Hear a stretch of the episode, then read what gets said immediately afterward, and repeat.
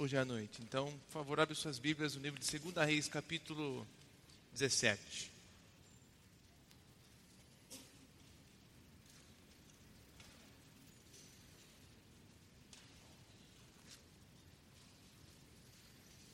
Segunda Reis, capítulo 17, nós começamos o livro de 1 Samuel, né? Talvez você esteja perguntando, nossa, já chegamos no final do livro de 2 Reis? Não.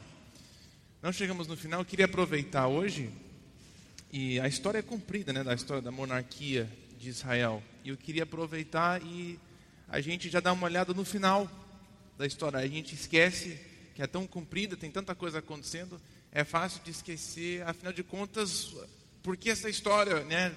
Qual é a finalidade dela?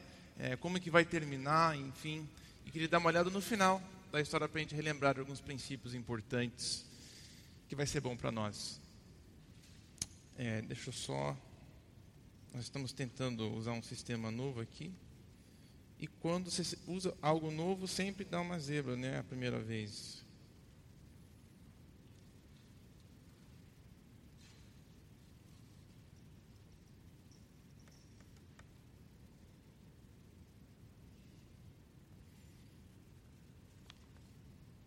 Pronto, acho que deu essa vez.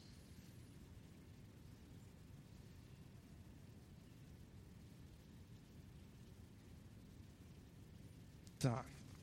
Enfim, segunda Reis 17 está narrando o finalzinho dos tribos do norte, o final e, e o que, que aconteceu.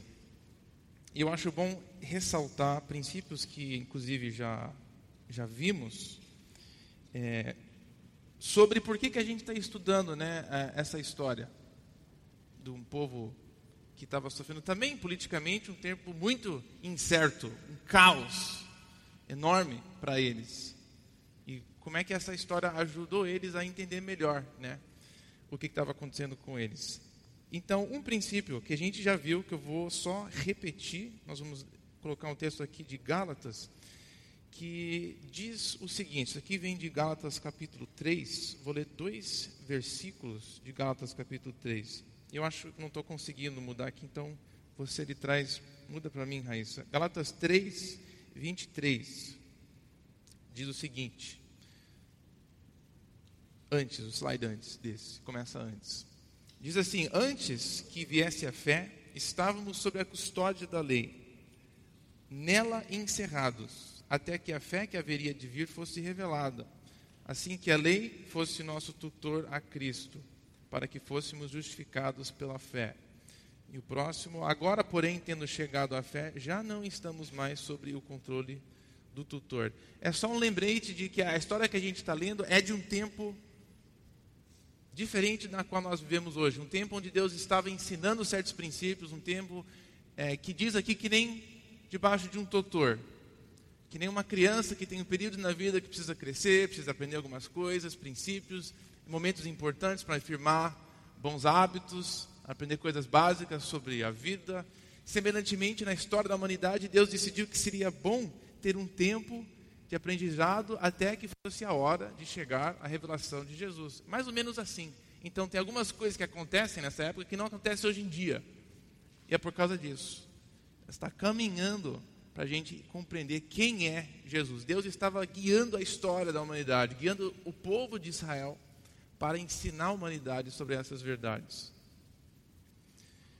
O período da monarquia, então, faz parte. Consegui usar aqui, viu, Raíssa? Então, vou, vou ver até quando que funciona. O período da monarquia faz parte da era antes da revelação completa de Jesus. Porém, tem algumas coisas diferentes. O jeito que Deus age é um pouco diferente, o jeito que Ele trata, o jeito que Ele fala, as coisas que acontecem. E eu vou ressaltar três princípios importantes em relação a isso, que a gente vai repetir, então não se preocupa se você esquece o de um dos dois durante o estudo. Uma coisa que a gente vai ver repetindo, princípios é, centrais. A primeira é que revela essa história inteira, né? a história que a gente está aprendendo na monarquia, ela revela a rebeldia que habita no fundo do nosso coração. Se a gente for cavar um buraco, entrar no fundo do nosso coração, no fundo, no fundo, no fundo da nossa alma, quem nós somos? Nós iríamos encontrar lá uma rebeldia contra Deus, infelizmente.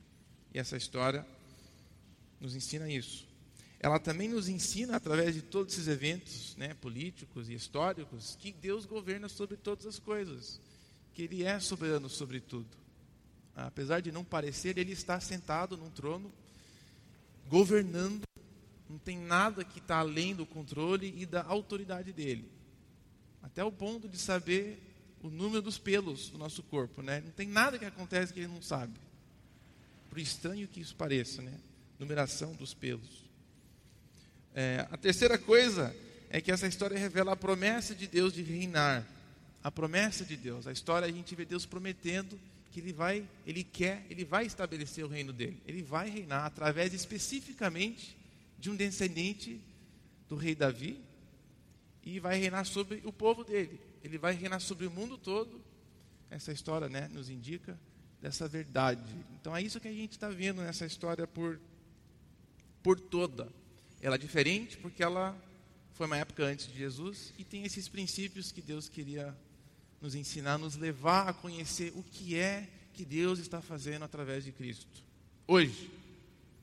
Então esse é o nosso objetivo. Eu queria orar então antes de nós começarmos a ler o trecho de 2 Reis.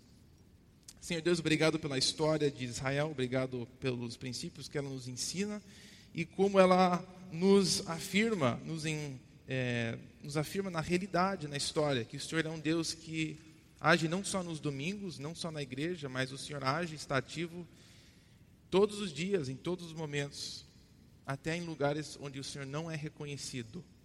Somos gratos por ter um Deus desse tipo que nos chamou, que foi atrás de nós, que se ofereceu por nós e que nos quer e quer mudar e transformar a sua vida. Então faça isso com, uh, com nós hoje à noite.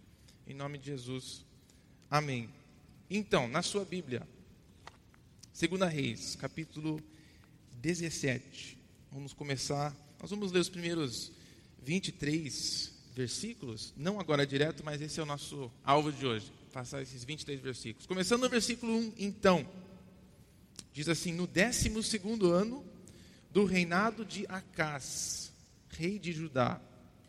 Oséias, o filho de Elé, Elé tornou-se rei de Israel em Samaria e reinou nove anos.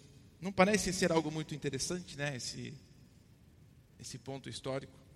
Mas no 12 ano do reinado de Acás. Acás é um cara interessante e a gente vai aprender um pouquinho sobre ele antes de continuarmos. Acás era o rei da, que Isaías conhecia, o profeta Isaías, o grande profeta Isaías, foi durante o reinado de Acaz, e o, e o pai, o avô de Acaz, que Isaías profetizou, teve o, o ministério dele. Foi um período também muito turbulento. E eu queria que a gente lesse algumas coisas sobre o avô de Acaz. Acaz não foi um rei que seguiu e obedeceu a Deus. Eu queria que a gente olhasse uma coisa interessante sobre o histórico da família dele. Como temos visto as últimas duas semanas, esse aspecto tem sido enfatizado, o, a importância da família no crescimento, do passar dos ensinos e os princípios de Deus para os filhos. Então, eu queria olhar o, o avô de Acas, primeiramente, o que, que ele fez, um pouco da história dele, e você vai ter que abrir a sua Bíblia no livro de Segunda Crônicas, que é vizinho aqui de Reis. Depois de Segunda Reis nós temos Primeira Crônicas, nós vamos para Segunda Crônicas, capítulo 28. Segunda Crônicas capítulo 28. Na verdade, nós vamos ler um, um resumo rapidinho sobre Acas, coisas não muito agradáveis, infelizmente, sobre Acas, para você ter um, uma noção na sua cabeça de quem é essa pessoa. Segunda Crônicas, capítulo 28. Os primeiros versículos diz assim: Acas tinha 20 anos de idade quando começou a reinar. 20 anos. Um moleque e reinou 16 anos em Jerusalém. Ao contrário de Davi, seu predecessor, não fez o que o Senhor aprova. Ele andou nos caminhos dos reis de Israel, que lembra que naquela época tinha os tribos do norte, chamado Israel, e os dois tribos do sul, chamado Judá. Eram divididos em dois reinos. Ele, ele decidiu seguir o, os reis de Israel, do norte, e fez ídolos de metal, a fim de adorar os Baalins. Criou ídolos queimou sacrifícios no vale de Ben-Rinom, que fica ali do lado de Jerusalém, e chegou até queimar seus filhos, Você viu isso? Ele não só adorou deuses falsos, mas não só fez sacrifícios, mas chegou a queimar seu próprio, os seus próprios filhos em sacrifício, fazendo o quê? Imitando os costumes detestáveis das nações que o Senhor havia expulsado diante dos israelitas. Horrível, né? Não preciso nem ler o, o quarto cap, o versículo que já foi ruim o suficiente, né?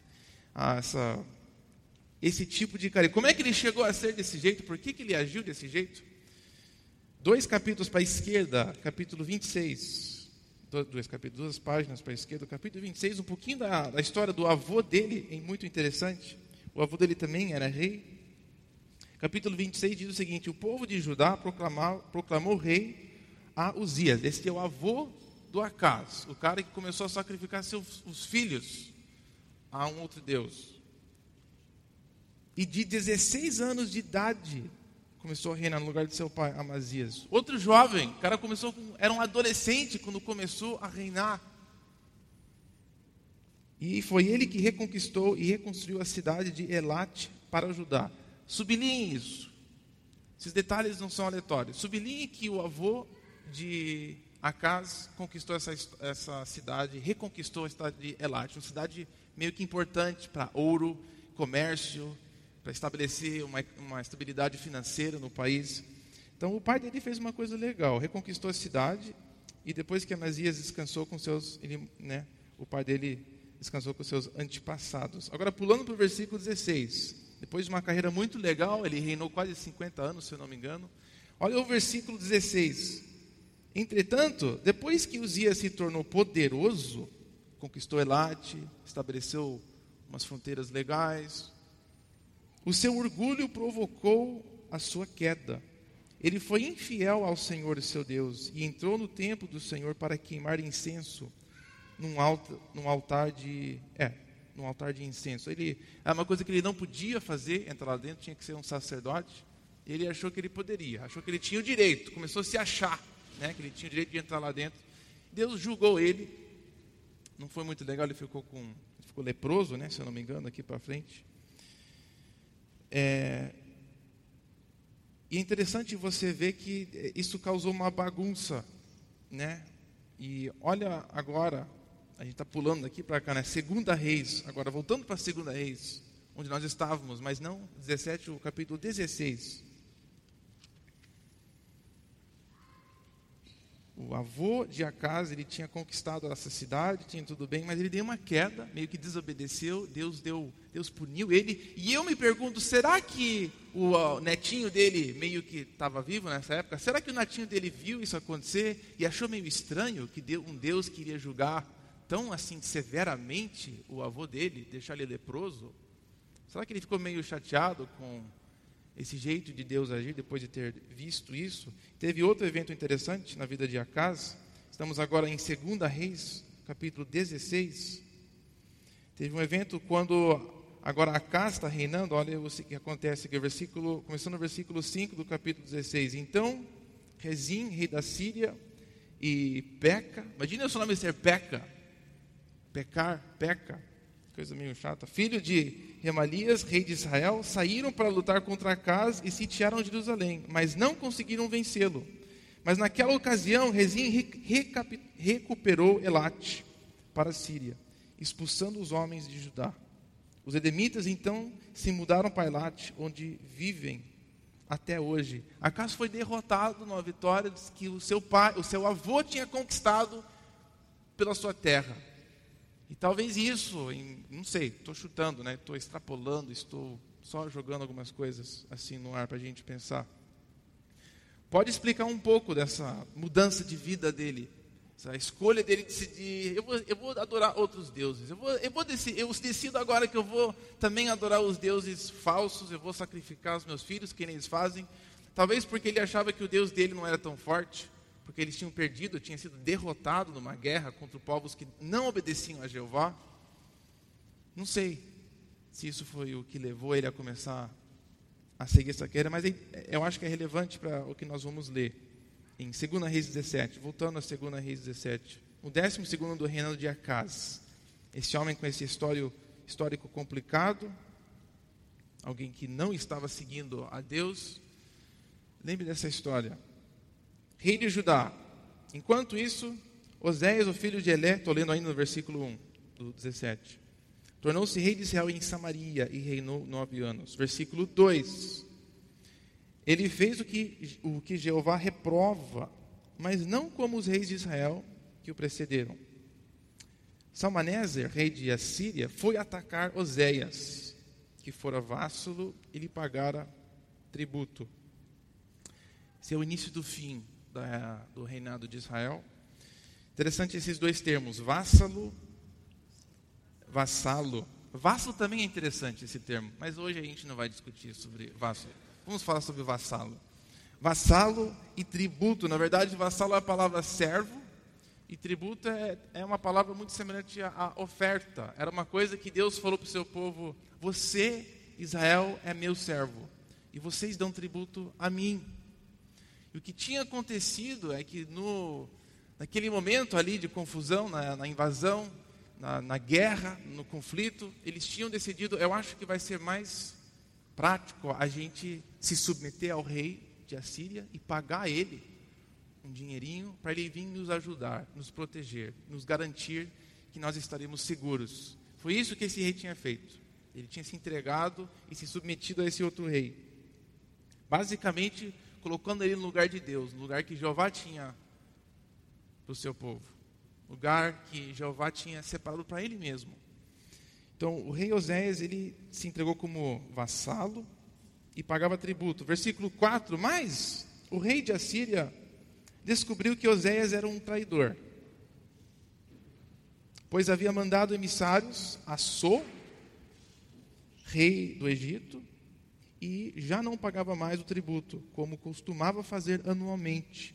Então, Oséias, ele, ele tinha pagado aquele cara lá, né? É, Salamenezer, Salmané, um mané, vamos falar eles de mané, um salmané, pagou lá o salmané e falou, favor, eu vou te pagar. Em troca, eu me coloco como servo e você me garante segurança e paz e tal. Mas quando Oséias teve um momento que o, império egípcio começou a surgir novamente, quando ele percebeu o faraó lá só, estava indo bem, ele, eu acho que eu vou lá e eu vou antecipar a mudança aqui e eu vou me ajuntar com só. Se os egípcios começarem a se levantarem, se erguerem acima do rei assírio, aí eu fico no lado errado. Então ele foi lá pedir só ajuda. Ele, esse, esse jeito de agir era uma coisa que Deus não gostava. E eu quero que você perceba que aqui nós temos um nome, só. Nós temos um nome que é confirmado aqui na Bíblia, como também fora da Bíblia, historicamente, uma pessoa que existiu. Mas só, Faraó só. Interessante que a gente tem um nome dele aqui. Daqui a pouco nós vamos ver um, um nome de um rei, né, de um faraó, na verdade, nós não vamos, ver, não vamos ver o nome de um faraó. Isso vai ser relevante daqui a pouco. Mas aqui é mencionado o nome só. Faraó de Egito. Versículo 5: O rei da Síria invadiu todo o país, marchou contra Samaria e sitiou por três anos. É, o rei da Síria ele, ele chegou na parte norte da terra de Israel e tomou a maioria das cidades importantes do norte deixou-a devastada. Versículo 6: No nono ano do reinado de Oséias, o rei assírio conquistou Samaria e deportou os israelitas para a Síria. Ele os colocou em Halã, Gozã, do rio Rabor e da cidade dos Medos. cidade dos Medos. Que legal, morar na cidade dos Medos. É um relato curto, esses primeiros seis versículos, do histórico, do, do exílio das tribos do norte um resumo meio direto, né? Assim que aconteceu, assim que foi. Daqui para frente nós vamos ter uma explicação. Por que, que isso aconteceu? Como que aconteceu? Por que, que Deus deixou isso acontecer? Então nós vamos olhar os próximos versículos agora, versículo 7. Tudo isso, o Império Egípcio, o Império Assírio, toda essa bagunça entre Israel e Judá, todos esses eventos políticos, tudo isso aconteceu porque os israelitas haviam pecado contra Jeová, o seu Deus. Muito claro, né? Essa bagunça, essa destruição, esse exílio, essa punição aconteceu porque eles pecaram contra Jeová, o seu Deus. Nós precisamos relembrar que Israel, aquela nação, ela só existia por causa de Deus. Só existia porque ele foi lá e os tirou do Egito. Ele mesmo a formou. Ele mesmo a levou e deu tudo que ela tinha. Ela, ela devia tudo a Deus. E ela tinha negado essa existência, essa dependência. E por causa disso, né, Deus foi e julgou o Deus que os tirara do Egito, de sob o poder do Faraó, rei do Egito. Lembra que eu te falei que o faraó, no versículo anterior, né, no versículo, desculpa, aqui, no versículo 4, é só. E aqui nós não temos o nome, apenas sobre o poder do faraó. Não menciona o nome. Por que, que ele não menciona o nome do faraó aqui? Será que esse cara esqueceu o nome do faraó do Egito? O faraó do Êxodo? Não é mencionado em nenhum lugar na Bíblia o nome do, fa do faraó do Êxodo. Muita gente acha que isso é porque foi uma história inventada, né? porque não aconteceu de verdade.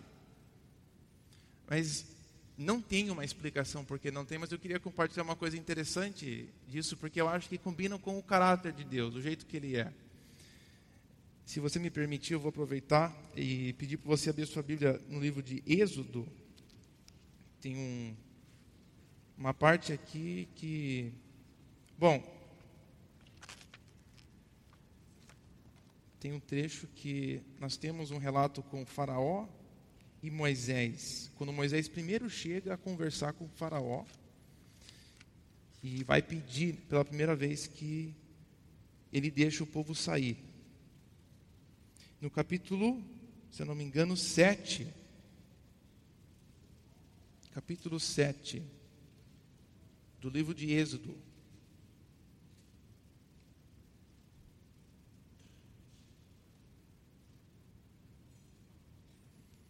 capítulo 7.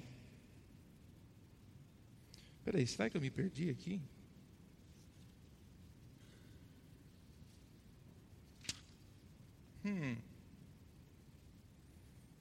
Não, desculpa, não é capítulo 7. Eu acho que é capítulo 5. É que eu não anotei e eu fiz o grande erro de achar, pensar que eu ia achar aqui do nada.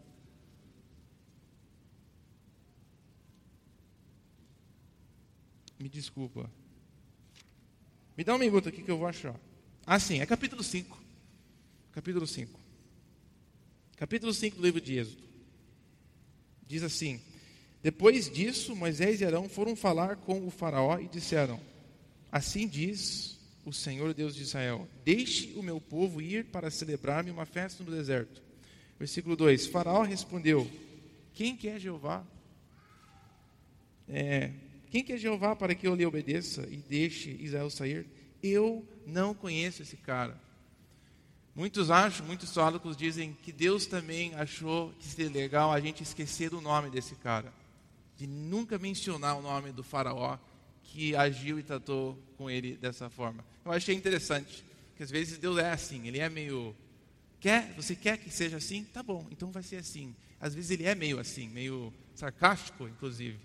Então é interessante notar que o jeito que Faraó respondeu é bem possível que é por isso que não temos o nome. Moisés, através da inspiração de Deus, não vamos nem mencionar o nome desse cara, porque ele não é tão relevante, afinal de contas. Eu acho essas, esses detalhes interessantes. Voltando para a segunda reis. Segunda reis 17. Versículo 7. Este Deus, então, que tirou o povo do Egito sob o poder do faraó, que não tem nome, rei do Egito. Tudo isso aconteceu porque eles tinham pecado, porque afinal eles começaram a prestar culto a outros deuses. Prestaram culto a outros deuses. Talvez a sua tradução é um pouco diferente. É, a Ferreira Almeida tem algo um pouco diferente, que nem tinham temido outros deuses. Aqui a palavra aqui é a palavra temer. É, a palavra temer tem a ver com respeitar, reconhecer. O povo de Israel, o problema deles é que depois de terem saído, depois do êxodo, mesmo durante até o êxodo, o tempo do, no deserto, entrando na terra, eles reconheciam e respeitavam outros deuses além do Senhor. Nós vamos ver um, um relatório agora aqui, como que eles temiam outros deuses. Versículo 8, eles seguiam os costumes das nações. ah, que Jeová havia expulsado diante deles, bem como os costumes que os reis de Israel haviam introduzido. Eles praticavam o mal secretamente contra Jeová, o seu Deus. Em todas as cidades, desde as torres das sentinelas até as cidades fortificadas, eles construíram altares idólatras, ergueram colunas sagradas e postes sagrados em todo o monte alto, ah, todo monte alto e debaixo de toda árvore frondosa. O povo de Israel, eles nunca abandonaram a adorar Jeová. Isso você tem que entender. Eles nunca abandonaram a celebrar as Páscoas, eles nunca abandonaram de, de falar o nome de Jeová, de adorar Ele, mas o que eles fizeram? Eles também adoravam outros deuses ao mesmo tempo. Este era o problema de idolatria do povo de Israel. Não é que eles não adoravam Jeová, é que eles adoravam Jeová e mais alguns deuses também. E agora tem umas descrições estranhas, né? Tipo no final do versículo 9, construíram altares idólatras na verdade, nesses esses pátios meio estranhos, em lugares bonitos, bem refrescantes, com árvores, era bem gostoso esses lugares. Diz no versículo 10 que eles ergueram colunas sagradas e postes sagrados. O que, que é isso, né? Que coisa meio estranha. Eu tenho aqui algumas algumas fotos que eu vou mostrar para você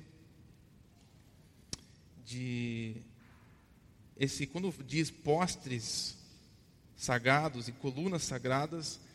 Eh, isso era dedicado a uma deusa chamada Aserá, né? era uma deusa que era reconhecido pelas nações de ser tipo amante do Deus, do grande Deus. Então, quando os israelitas entraram no Canaã, tinha outro deus lá, Baal. Já ouviram de Baal?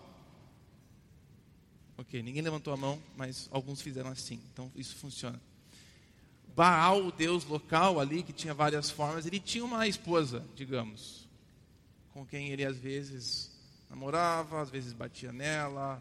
Era uma mulher que não tinha muito compromisso, mas quando ele estava afim, ele ia lá. E às vezes eles tinham alguns filhos que eram outros deuses.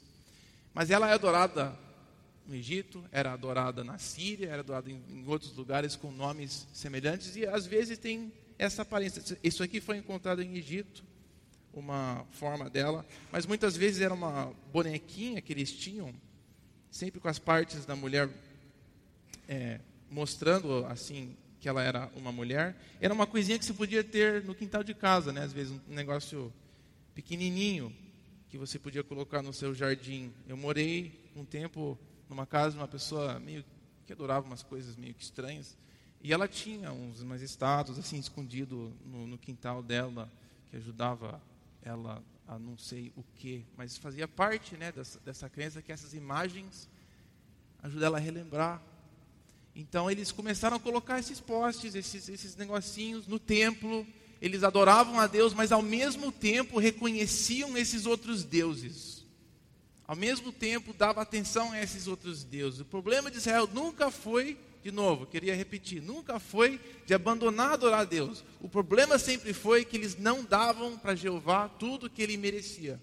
Eles repartiram a glória, a honra que eles davam a um Deus e dava para Deus, eles colocavam Jeová por cima, claro, mas eles tinham esses outros deuses também, no quintal, no templo, em lugares diferentes. Tem algumas fotos aqui também desses lugares é, de altares. Isso aqui é um altar, na verdade foi um altar que foi construído pelo rei Jeroboão no norte de Israel, as tribos do norte não descerem para Jerusalém.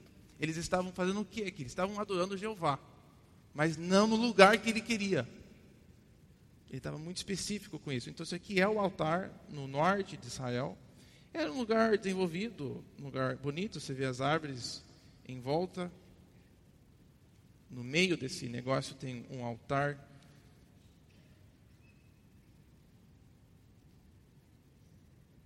Essa foto aqui tem tipo uns negócios de ferro que representa onde ficaria o altar, né, com as quatro pontes. Essa foto aqui tem a, a tipo o que o sacerdote subiria para colocar o animal por cima, né, no altar. Era um lugar relativamente grande para competir com o altar em Jerusalém. Então eles construíram altares que Deus falou que você não deveria construir. Eles adoravam essas bonequinhas, né? Outros deuses dividiam o louvor que eles deveriam dar a Deus único, a outros deuses. Isso, claro, deixou Deus bravo. Versículo 11, voltando à segunda Reis. Versículo 11: Em todos os altares queimavam incenso, como faziam as nações que Jeová havia expulsado de diante deles. Fizeram males que provocaram Jeová a ira. Prestaram culto a ídolos, embora Jeová houvesse dito: Não faça isso. Vou ler esse versículo de novo. Prestaram culto a ídolos, embora Jeová houvesse dito: Não faça isso. Ele falou isso, repetiu isso por centenas de anos. Essa é a história da monarquia de Israel. Deus avisando, Deus falando, vez após vez, em formas diferentes: não faça isso, isso não é bom, não faça isso, isso não é bom, não faça isso, isso não vai ser bom para você. E eles repetindo a mesma história vez após vez. Uma coisa parece, né, meio uma coisa estranha, meio meio distante talvez de nós, mas tem esse princípio que Deus tinha especificamente falado como ele deveria ser adorado. Diz ali, né, o que a gente viu, que eles seguiram os costumes das nações, eles começaram a adorar a Deus da forma que os, as, as outras nações adoravam a Deus. A razão que Deus queria que eles adorassem a Ele de uma forma bem específica é porque Ele não queria que ficasse confundido que tipo de Deus Ele é. Ele não ficasse confundido na cabeça deles é, que o Deus dele é apenas um outro tipo de Deus, é uma outra religião. Deus queria deixar muito claro quão diferente ele era. Ele era o único. E não tinha ninguém além dele. Ele não é um tipo de Deus que pode ser agradado, manipulado, que nem os outros deuses, que às vezes se podia comprar à vontade, se podia dependendo do sacrifício que você dava, você podia ganhar um benefício dele, manipulando ele. Deus fala: "Eu não sou, eu não sou assim. Eu conheço todas as coisas. Eu sou o todo-poderoso. Então você vai me adorar diferente por causa disso." Então o louvor que o povo de Deus tinha que dar para o seu Deus era o tipo de louvor que era diferente de todas as outras coisas. E Deus então requeria que eles adorassem só de uma forma, só em um lugar, e que não respeitassem ou temissem nenhuma outra coisa no mundo a não ser Ele. Senão haveria um pouco de confusão de que tipo que Deus Ele é. Então essa história a gente vai ver, a gente vê que eles têm essa tendência idólatra dentro deles. Versículo 13. Jeová advertiu Israel e Judá por meio de todos os seus profetas e videntes falando vez após vez: desviem-se de seus maus caminhos, obedeçam às minhas ordenanças e aos meus decretos, de acordo com toda a lei que ordenei aos seus antepassados que obedecessem e que lhes entreguei por meio de seus servos e profetas. Deus falou, Deus avisou. Versículo 14, mas eles não quiserem, não quiseram ouvir e foram obstinados como seus antepassados. Isso é triste, porque o que revela aqui é que não foi a falta de ouvir, não foi a falta de conhecer, não foi por ignorância que eles desobedeceram a Deus. Isso é uma triste realidade é, que a gente precisa aceitar, que não é por falta de não conhecer que a gente desobedece a Deus, na verdade é porque a gente não quer. Afinal de contas, Israel não queria. Deus falava com eles, Deus estava presente com eles, e eles desobedeceram. Isso faz parte da função dessa história para nós. Ela nos ensina que dentro do nosso coração nós temos a mesma tendência de que quando Deus fala, claramente nós não obedecemos. Nós temos a tendência de rejeitar a vontade dele. Agora, diz aqui foram obstinados, né? Literalmente a palavra aqui em hebraico é pescoço duro endureceram o pescoço contra ele. Meu pai me pegava no pescoço às vezes, a gente andava, né, especialmente no lugar público, para eu não, sei lá, começar a viajar pra, só para guiar. Mas eu odiava isso aqui no pescoço. Então, quando descia a mão, eu já ficava um pouco mais duro. Aí eu queria testar para ver o quanto que ele ia me resistir, né? Para ver se eu. É... Aí, conforme ele vai ficando mais velho, não dá para fazer isso. Mas então, essa imagem aqui para mim de um pescoço duro, Para mim, eu, eu, eu, consigo visualizar isso, né? essa história da humanidade e a história nossa, de Deus tentando falar para a gente: meu filho, é por aqui o caminho. E a gente assim, né? E eu, eu fazer isso só porque eu queria fazer isso, não é nem porque eu não queria ficar perto dele, é mais porque eu não, não queria uma mão no meu pescoço. A gente tem essa tendência, não queremos ser guiados, não queremos ser direcionados por um ser maior, não queremos nos submeter a um Deus. Esta é a triste realidade dentro do nosso coração. Versículo 15: rejeitaram, não só endureceram o pescoço, mas falaram: Eu não quero isso. Rejeitaram todos os seus decretos e a aliança que ele tinha feito com seus antepassados e as suas advertências. Sabe o que eles fizeram? Endureceram o pescoço, rejeitaram a Deus. Sabe o que eles decidiram fazer ao invés disso? Seguiram ídolos inúteis, tornando-se eles mesmos inúteis. Eu acho essa frase tão interessante. Vale a pena você sublinhar. Seguiram ídolos inúteis. Literalmente, eles seguiram inutilidade. Quando a gente decide seguir o nosso próprio caminho, nós estamos seguindo inutilidade. Porque é a vontade de Deus que é boa para a nossa vida. É Ele quem sabe o que a gente deve fazer. E quando nós desviamos desse caminho, qualquer outra coisa é inútil, é vazio, é vaidade. Decidiram seguir inutilidade. Sabe que quando a gente faz isso, é o que a Bíblia está dizendo aqui, quando nós decidimos que nós vamos fazer o nosso próprio caminho e desviarmos da vontade de Deus, tem um efeito horroroso no nosso coração. Nós mesmos nos tornamos inúteis nós mesmos nos tornamos inúteis. Quando nós adoramos alguma coisa que não é Deus, nós começamos a parecer aquilo que nós adoramos. Quando nós adoramos uma coisa, nós nos tornamos também uns objetos que não refletem a verdade. Nosso coração se torna inútil e vazio. Nós começamos a refletir aquilo que a gente adora. Princípio: seguiram ídolos inúteis tornando-se mesmo eles inúteis. Imitaram as nações ao seu redor, embora Jeová lhes tivesse ordenado: não faça isso. Apesar de ser avisado, tiveram esse final. Versículo 16: Abandonaram todos os mandamentos de Jeová, seu Deus. Fizeram para si dois ídolos de metal na forma de bezerros, um poste sagrado a Asará, aquela, aquelas lá que eu tinha mostrado para você, inclinaram-se diante de todos os exércitos celestiais e prestaram culto a Baal. É, lembra daquele rei Acaz, né, que a gente viu no início? Ele não começou assim. Tenho certeza que ele não começou sacrificando seu filho daquele jeito. É isso que acontece. Quando nós decidimos a desviar do caminho de Deus, o nosso coração fica escuro, diz Romanos. A gente não consegue pensar direito não sabemos o que é bom, não sabemos o que é certo, não sabemos o que é errado. E a finalidade, finalidade disso é isso aqui. Olha, eles estavam se prostrando a um metal em forma de bezerro. Eles estavam prestando culto a animais, matando os seus próprios filhos. Como é que chegaram a isso? Se entregaram a coisas inúteis e, por consequência, se tornaram também inúteis. Uma mente incapaz de pensar direito. 17. Queimaram seus filhos e filhas em sacrifício. Praticaram adivinhação, feitiçaria. Venderam-se para fazer o que Jeová reprova, provocando-o a ira.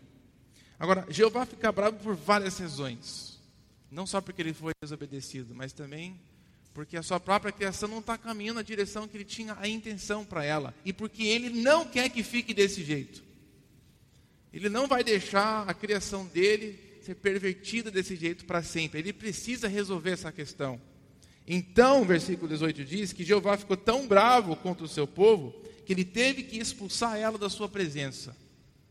Ele, ele teve que tirar ela. E aqui nós estamos vendo que essa história de Israel, de ter entrado na terra, desobede desobedecido e depois ser expulso por causa do pecado, isto é de fato uma recapitulação da história da humanidade, de Adão e Eva no jardim, onde Deus formou um povo e colocou eles numa terra e foi tirado por causa de desobediência, foi afastado da presença de Deus. Esta é a consequência básica do pecado na nossa vida. Quando nós desviamos, pecamos, somos afastados da presença de Deus. É a consequência do pecado. Somos retirados da presença de Deus. Claramente a gente vê isso aqui acontecendo em termos práticos no povo de Israel. 19. Mas nem ela obedeceu os mandamentos de Jeová, o seu Deus, seguiram os costumes que Isabel tinha introduzido. E por isso Jeová rejeitou todo o povo de Israel. Ele a afligiu e entregou nas mãos dos saqueadores até expulsá-lo da ira, a, a, desculpa, até expulsá-lo da sua presença. Nos primeiros versículos do capítulo 17, a gente viu essa história, né, de impérios, de reinados subindo, descendo e alguém chegando. E você até poderia ter explicado isso sociologicamente, como é que Israel foi exilado. Mas nós temos uma explicação teológica aqui nesses versículos, que não foi só esses fatores, não foi esses fatores os mais importantes. O que realmente levou Israel a ser tirado da terra deles foi que eles tinham desobedecido a Deus. É uma explicação teológica. Diz aqui: Jeová os rejeitou.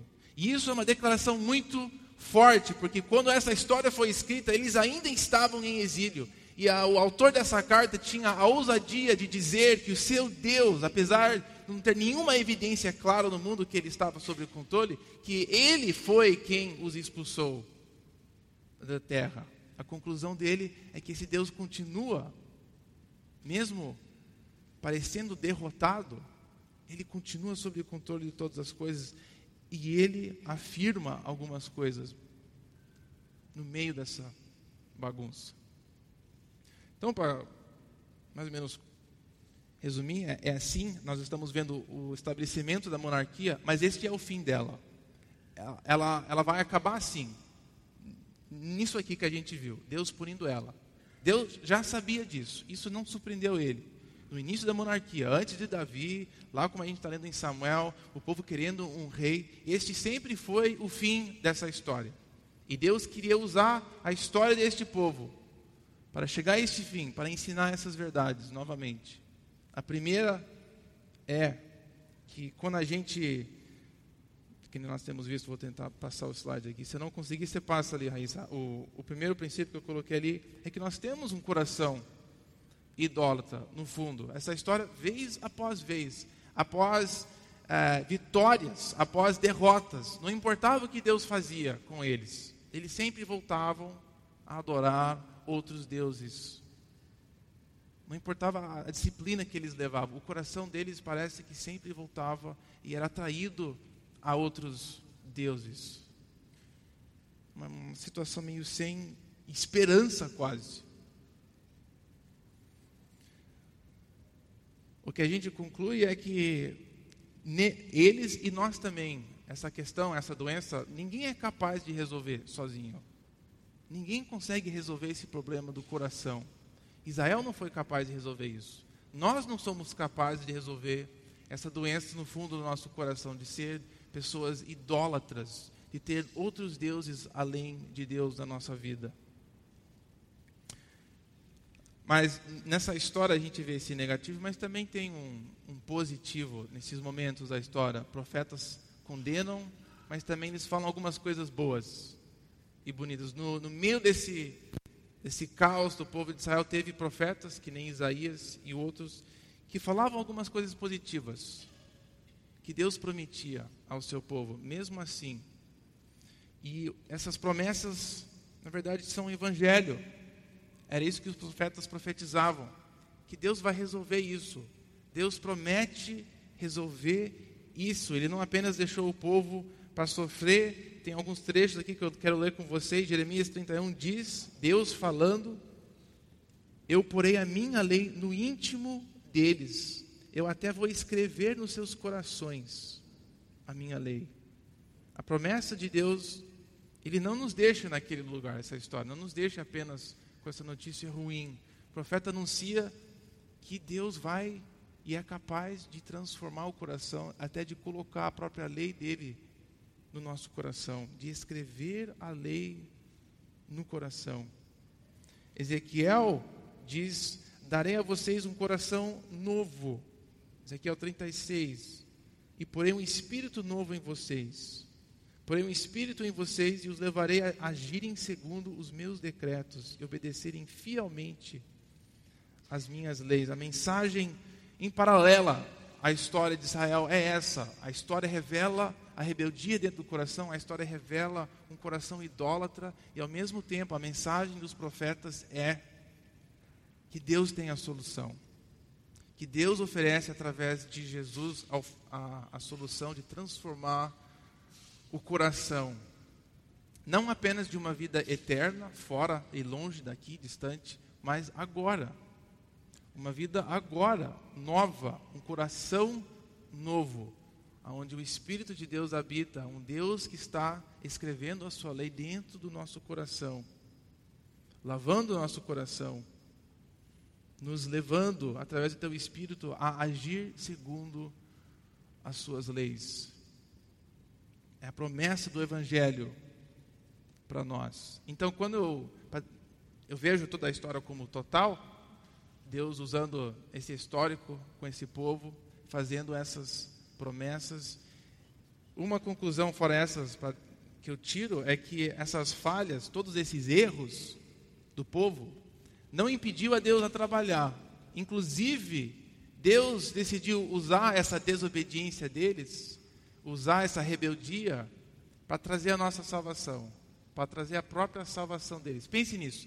Deus foi capaz de usar aquelas falhas, aquela rebeldia, aquela tendência a desobedecer, para trazer a própria salvação deles.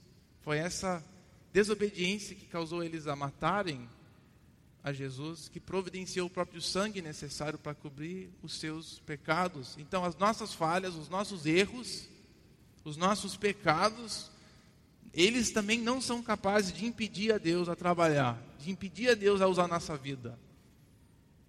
Nós temos essa promessa que Deus promete mudar a nossa vida através de Jesus, e nós temos essa garantia nessa história que mesmo se sentindo um fracasso, mesmo você se sentindo alguém, eu não posso ser usado por Deus, eu não consigo, né, assim, é, né, tá, mas Ele consegue até usar essas falhas suas.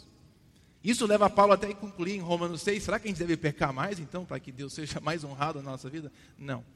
Mas isso é uma grande promessa para nós, de que não tem erro grande o suficiente na nossa vida, que, nossa, agora Deus não vai conseguir, agora Deus não consegue usar. Não, pense na, na história de Acas, que sacrificava o seu próprio filho. Essas histórias desses reis imperfeitos. E Deus, sabendo de tudo isso, usou essa história nesse caso, para comunicar uma coisa ruim, né? Mas ele usa, ele é capaz de usar a nossa vida se nós entregarmos a nossa vida a ele, porque ele já tem demonstrado essa habilidade na história de Israel. Então eu queria terminar com isso e só um lembrete de, de onde nós estamos caminhando na história da monarquia. Nunca vai ter uma possibilidade de tudo dar certo, infelizmente, nessa história. Você vai ver, as histórias vão ensinar essas duas coisas: esse lado ruim essa incapacidade nossa de obedecer, de seguir, e ao mesmo tempo um Deus que é paciente, misericordioso, levando essa história e usando ela, como Ele também está fazendo com a nossa vida. Vamos orar?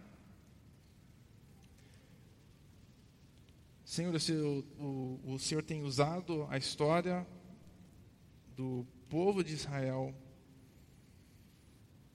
para deixar para a gente uma advertência, ensino, instrução. E pedimos que o Senhor nos torne sensíveis à mensagem dela, que o Senhor nos faz sensíveis ao que ela está dizendo para nós. De nós estarmos conscientes dessa rebeldia dentro do nosso próprio coração, conscientes de onde que isso nos leva, conscientes de como a inutilidade se nós buscarmos ela, seguimos ela, nós mesmos nos tornamos inúteis, vaidosos. Precisamos da tua ajuda, precisamos da tua obra no nosso coração, precisamos de um coração transformado, precisamos que essas histórias se tornem reais para nós no fundo do nosso coração. Obrigado por elas, obrigado por teu filho e obrigado por essa grande promessa firme que a gente tem da vontade tua de nos transformar, de nos mudar, e essa confiança que temos que não, não tem como a gente desviar de tal forma que a gente estraga os teus planos, mas queremos que isso nos anime a te buscar com toda a nossa força. Entregamos a nossa vida hoje nas tuas mãos e pedimos que essa semana o Senhor nos use, nos conduze, nos transforme cada dia mais. Em nome de Jesus. Amém.